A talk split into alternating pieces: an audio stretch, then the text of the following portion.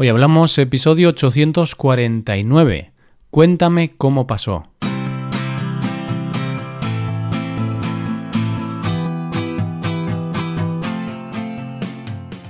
Bienvenido a Hoy Hablamos, el podcast para aprender español cada día. Ya lo sabes, publicamos nuestro podcast de lunes a viernes. Recuerda que los suscriptores premium pueden acceder a varias cosas, a la transcripción completa del audio, a ejercicios y explicaciones para trabajar vocabulario y expresiones, y a un episodio extra del podcast cada semana. Hazte suscriptor premium en hoyhablamos.com. Hola, oyente, ¿qué tal? ¿Cómo estás? Una de las cosas que siempre se nos dice cuando empezamos a estudiar un idioma es que intentemos leer libros en ese idioma y sobre todo que veamos series o películas en versión original para familiarizarnos con el nuevo idioma que estamos aprendiendo. Hoy vamos a hablar de una serie española que no solo te permitirá aprender y mejorar tu español, sino que además te ayudará a entender mejor la historia más reciente de nuestro país. Hoy hablamos de Cuéntame cómo pasó.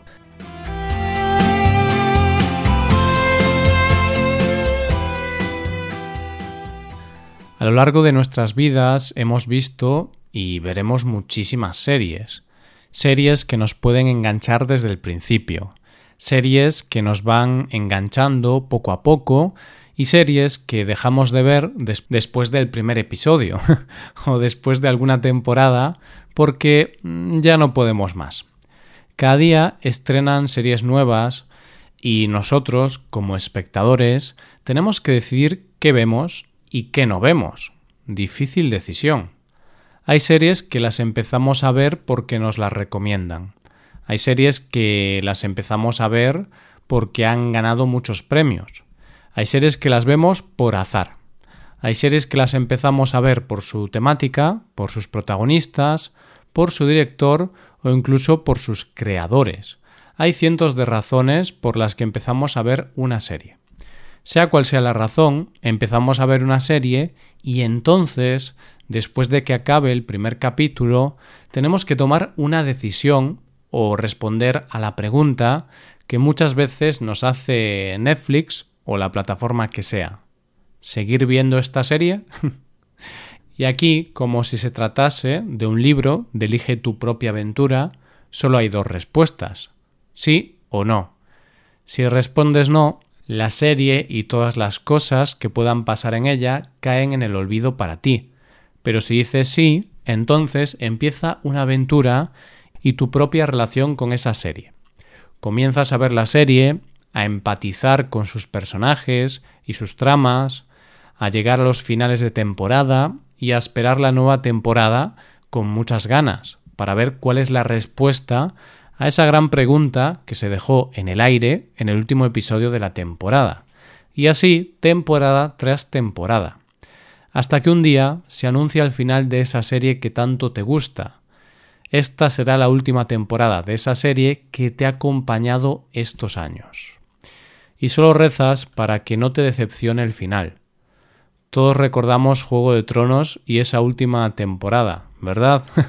a mí, al menos, me decepcionó. Pues eso, empiezas a ver la última temporada, no te está decepcionando, llega el último capítulo, se acercan los últimos minutos, aparecen los créditos y tú tienes una sonrisa en la cara, porque realmente ha terminado muy bien, ha sido un digno final. Pero entonces algo pasa. Esa sonrisa es un tanto agridulce, porque te das cuenta que ya no vas a ver esa serie nunca más y no vas a volver a ver a esos personajes a los que les has cogido un cierto cariño. Es una despedida y las despedidas siempre son tristes. Y es que hay series con las que tienes un poco la sensación de que los personajes se han convertido en tu familia, pero puede ser algo que solo te pase a ti. Pero luego hay series con las que todo un país siente que los personajes son parte de su familia. Y sin duda, un ejemplo de eso es la serie española Cuéntame cómo pasó. Cuéntame cómo pasó es una de las series más longevas de nuestra televisión, ya que lleva nada más y nada menos que 18 años en antena, 20 temporadas y 370 capítulos emitidos. El 13 de septiembre de 2001, una nueva serie veía la luz en televisión española, solo dos días después del atentado a las Torres Gemelas en Nueva York. Parece ser que los responsables de la cadena tenían sus dudas de si era una buena idea continuar con el estreno después de esa desgracia, pero aún así lo hicieron y sin duda fue lo mejor que pudieron hacer, porque el día de su estreno tuvo 4.300.000 espectadores, o lo que es lo mismo, el 30% de share, que es una auténtica locura para una serie nueva. Y ese día los españoles pusimos las televisiones y de repente una canción por todos conocida, Cuéntame, de Fórmula Quinta, empezó a sonar interpretada por una voz también muy conocida en nuestro país, Ana Belén. Un cartel en pantalla nos sitúa en abril de 1968 y una voz adulta nos dice que la historia nos la va a contar él. Es la voz de adulto del personaje de Carlitos, que en la ficción tiene 8 años. Y a partir de ahí empieza un viaje del pasado al presente mientras conocemos poco a poco a los personajes de la serie. Una familia que poco a poco sería una familia más de las que conocemos. Pero, ¿de qué va la serie? ¿Cuál es su argumento? ¿Quién es esa familia? La serie cuenta la vida de la familia Alcántara, una familia típica de clase media que vive en el barrio de San Genaro, un barrio ficticio de Madrid.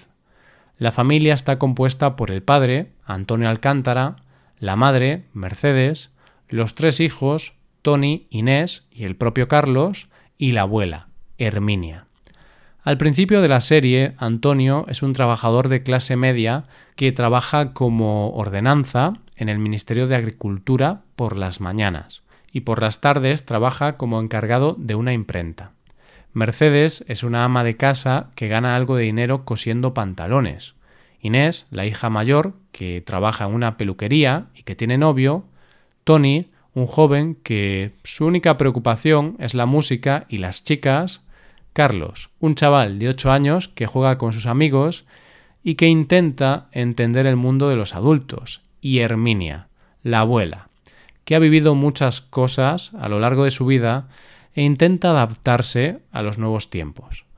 Así empiezan la serie, pero como te podrás imaginar, después de 18 años les ha pasado de todo, y todos y cada uno de ellos han crecido y han tenido su propia evolución como personajes.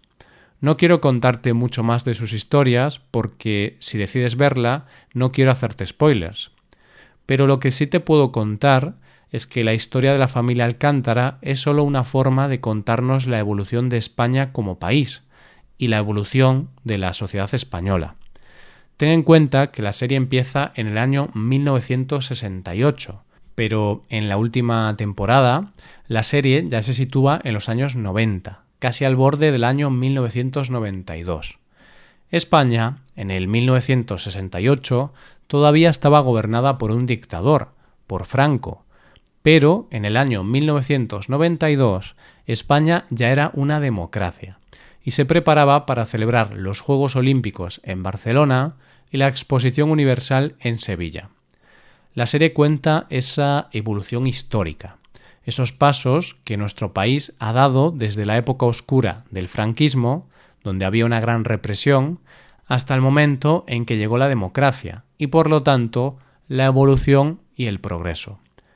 Cuando comienza la serie, los personajes son los prototípicos de la época. Una familia donde el padre es el cabeza de familia y cuando él habla todo el mundo obedece. Una mujer que aunque trabaja algo fuera de casa y gana dinero, no tiene ni voz ni voto. Una abuela que piensa que todo tiempo pasado fue mejor.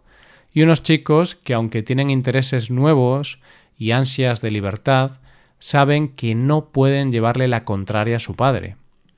Pero a partir de aquí los personajes evolucionan, como lo hizo la sociedad española, y se tratan temas que hicieron que la sociedad evolucionase la emancipación de la mujer, el divorcio, el capitalismo, nuevas ideas políticas, nuevas formas de entender la vida, como los hippies, en definitiva, miles de cuestiones a las que toda una generación tuvo que enfrentarse. Lo lógico hubiera sido pensar que la serie solo tendría éxito entre las personas que vivieron esa época. Y es cierto que entre ese público tiene muchos seguidores.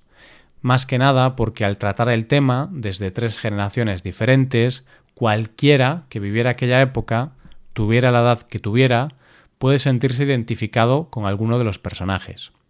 Pero lo cierto es que su éxito ha ido más allá, porque para una generación como puede ser la mía, que no vivimos aquella época, es una forma de entender mejor nuestra actualidad, de dónde venimos y nuestra propia historia.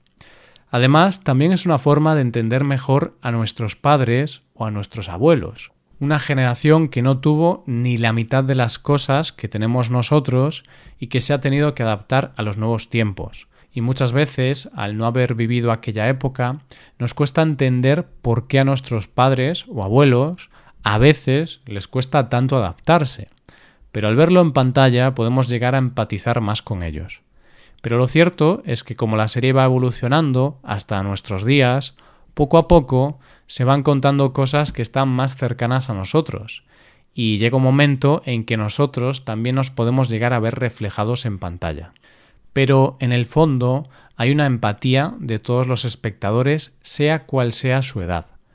Porque aunque esté contando historias de otra generación, los problemas básicos que puede tener una familia de clase media son muy similares hoy a los de hace unos años. Hijos que se sienten incomprendidos por sus padres, padres que no entienden a sus hijos, las dificultades a la hora de buscar trabajo, el llegar a final de mes, la lucha de las mujeres por ser algo más que amas de casa, o la sensación de las personas mayores de que son un estorbo para la sociedad. Todas son cosas con las que todos podemos vernos reflejados. Quizá otra de las claves del éxito es porque la historia está contada desde el punto de vista de un niño, lo que hace que toda la historia, que puede ser dura y complicada por momentos, esté contada desde la mirada inocente de un niño. Eso permite a los guionistas contar la historia de España con una mirada tierna, la mirada de alguien que no sabe lo que está pasando, y que solo intenta comprender el mundo de los adultos y por tanto el país en el que ha nacido y en el que vive. Si quieres conocer un poco más de España, de su historia y de su sociedad, sin duda esta es una de las mejores opciones que tienes, oyente, porque no solo vas a aprender cómo ha evolucionado nuestro país desde aquel lejano, pero cercano a la vez 1968, sino porque conforme vaya avanzando la serie, vas a ir encariñándote con los personajes, y tú, al igual que la mayoría de los españoles, sentirás que estás viendo la historia de una familia que ya conoces. Y esto es todo por hoy. Si te gusta este podcast y aprecias el trabajo diario que realizamos, te invitamos a que te hagas suscriptor premium. Los suscriptores premium pueden acceder a la transcripción y a ejercicios y explicaciones. Hazte suscriptor premium en hoyhablamos.com. Muchas gracias por escucharnos. Nos vemos en el episodio de mañana, donde hablaremos de expresiones en español. Pasa un buen día. Hasta mañana.